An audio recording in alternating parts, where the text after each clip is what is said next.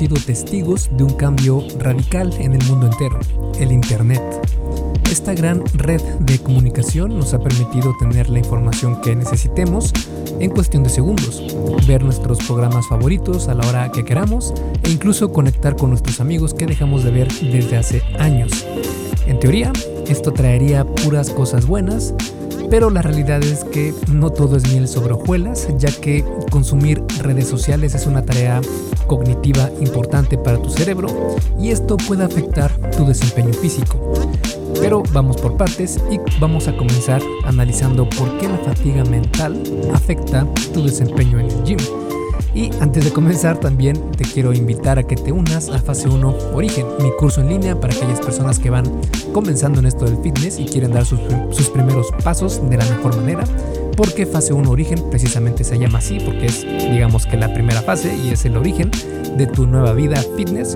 Y la idea es que eh, te enseñe la manera en la que puedes engranar estos nuevos hábitos para que entrenar y comer mejor ya sean para ti parte integral de lo que tú eres y no algo que haces porque tienes que hacerlo y para ti es muy difícil.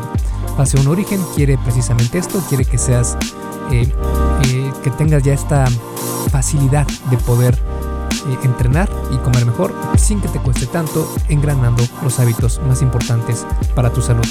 Si quieres conocer qué es lo que incluyen estos cursos, puedes ir a esculpetucuerpo.com diagonal fase 1, todo junto, sin espacio y el número 1 con número, no con letra, fase 1.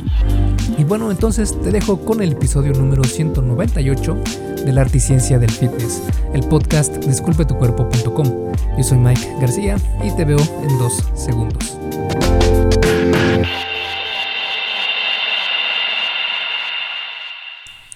El primer tema que vamos a tocar es sobre el trabajo mental antes de entrenar y por qué realizar demasiado de este no es recomendable. Un estudio realizado en Brasil comparó mediante tests los efectos en el desempeño del salto vertical y sentadillas al fallo muscular en dos diferentes condiciones. Una condición fue la de fatiga mental, donde los participantes hicieron los tests de eh, bueno, los hicieron 15 minutos después de realizar las tareas cognitivas, las cuales consistieron en realizar por 30 minutos una actividad de estimulación cognitiva en la computadora. Y la otra condición era el grupo de control, quienes realizaron el test que consistía en ver un documental informativo por 30 minutos sin tener una actividad cognitiva significativa. Los resultados mostraron que en la condición de fatiga mental, los participantes realizaron menor número de repeticiones en sentadilla, eh, en total fue menos 34.6%, comparado con la condición de control, pero no disminuyó su desempeño en el salto vertical. Esto es lógico si pensamos en que nuestro cerebro es la base central de operaciones, por decirlo de alguna manera, de nuestro cuerpo. Es decir, es quien manda señales, coordina movimientos, administra recursos, etc. Al saturar a nuestro cerebro con información que tiene que procesar, estamos restándole energía o carga cognitiva, lo que podría sobrecargar de alguna manera su capacidad. Es importante resaltar que la mayoría de estos efectos negativos en el desempeño físico se dan más en aquellos ejercicios de resistencia física aeróbica que en aquellos de fuerza. Por ejemplo, es más probable que te afecte si haces, digamos, muchas repeticiones con poco peso a que lo hagas si entrenas con pocas repeticiones y cargas más pesadas. Este no ha sido el único estudio en demostrar este efecto, sino que se ha podido replicar en otras investigaciones y actividades. Para esto, la mayoría de estudios en este tema utiliza el test de Stroop para inducir la fatiga mental. Este es el tipo de test que pone a prueba tu rapidez cognitiva, como el clásico ejemplo de mencionar el nombre de un color cuando las letras describen uno diferente. Es decir, que por ejemplo las letras describen o dicen azul, pero el color de esas letras está en color rojo. Entonces, en el test te tienes que decir en voz alta de qué color es la palabra, más no qué es lo que dice la palabra. Y así varias variaciones de este test, pero generalmente es eso. Y claro está que con una sola palabra no hay tanto problema y es fácil eh, resolver correctamente el test, Pero imagina hacerlo con muchas palabras, diferentes colores, con la velocidad diferente y con el tiempo en contra. Esto aumenta mucho la dificultad de este test.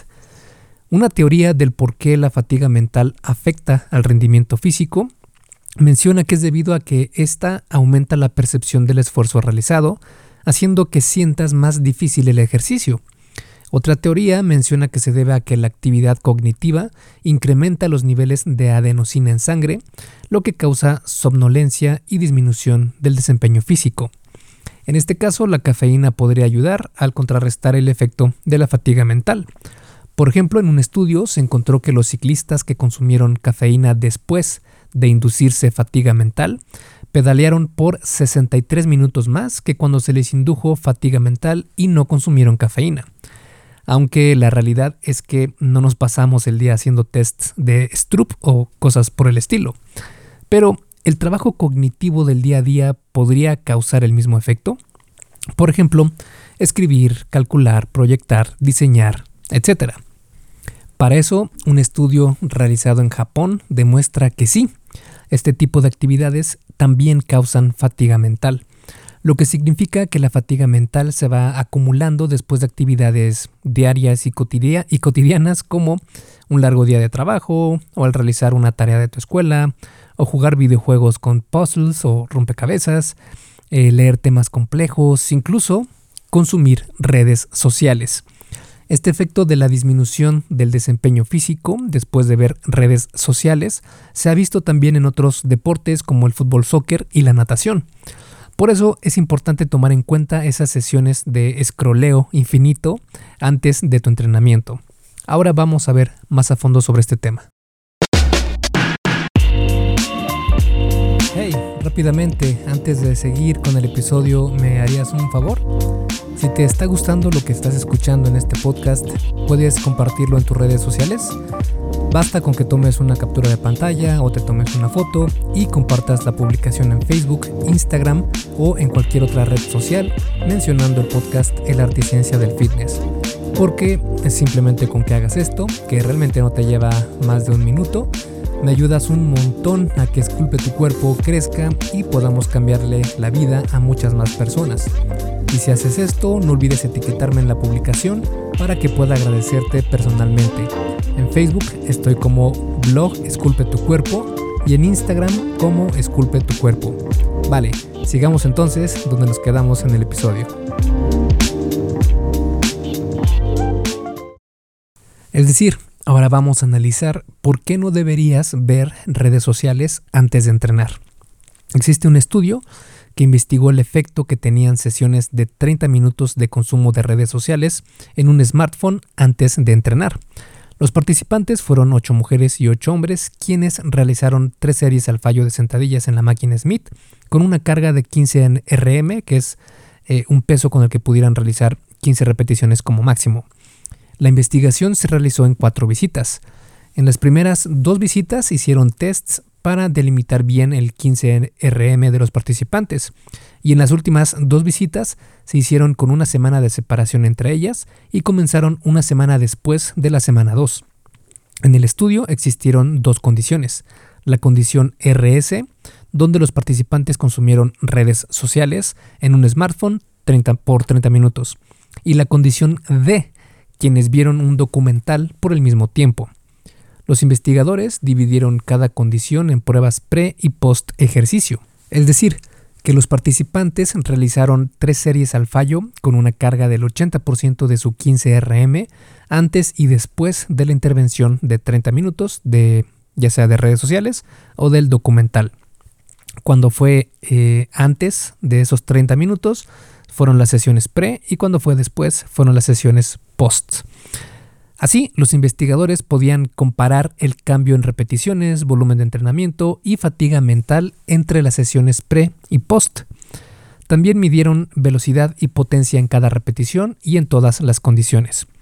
Los resultados mostraron que los participantes en la condición RS post, es decir, vieron redes sociales y después entrenaron, disminuyeron su volumen de entrenamiento 29% comparado con la condición RS pre, mientras que en la condición D solo lo hicieron un 14.8%.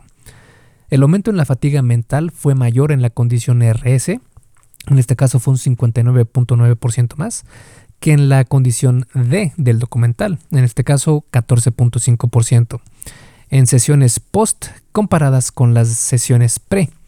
Dicho de otro modo, estos datos nos muestran que aquellos que estuvieron consumiendo redes sociales antes de entrenar realizaron menos repeticiones de su ejercicio de manera significativa y aumentó su fatiga mental más que cuando vieron un documental por el mismo tiempo.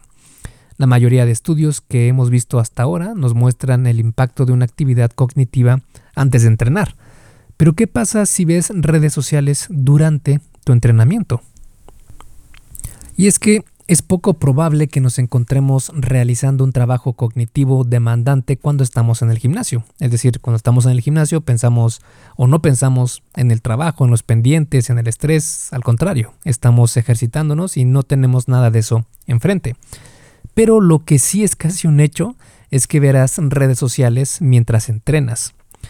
Para analizar el impacto de este efecto, en un estudio se categorizaron tres grupos el grupo de control que vieron televisión antes de entrenar, el grupo precesión que durante eh, o vieron redes sociales durante 30 minutos en un smartphone antes de entrenar y el grupo intrasesión quienes usaron redes sociales en smartphone durante 30 minutos en total en los tiempos de descanso entre series que fueron 200 segundos de las sesiones de entrenamiento, es decir, prácticamente lo que el 90% de las personas hacen hoy en día.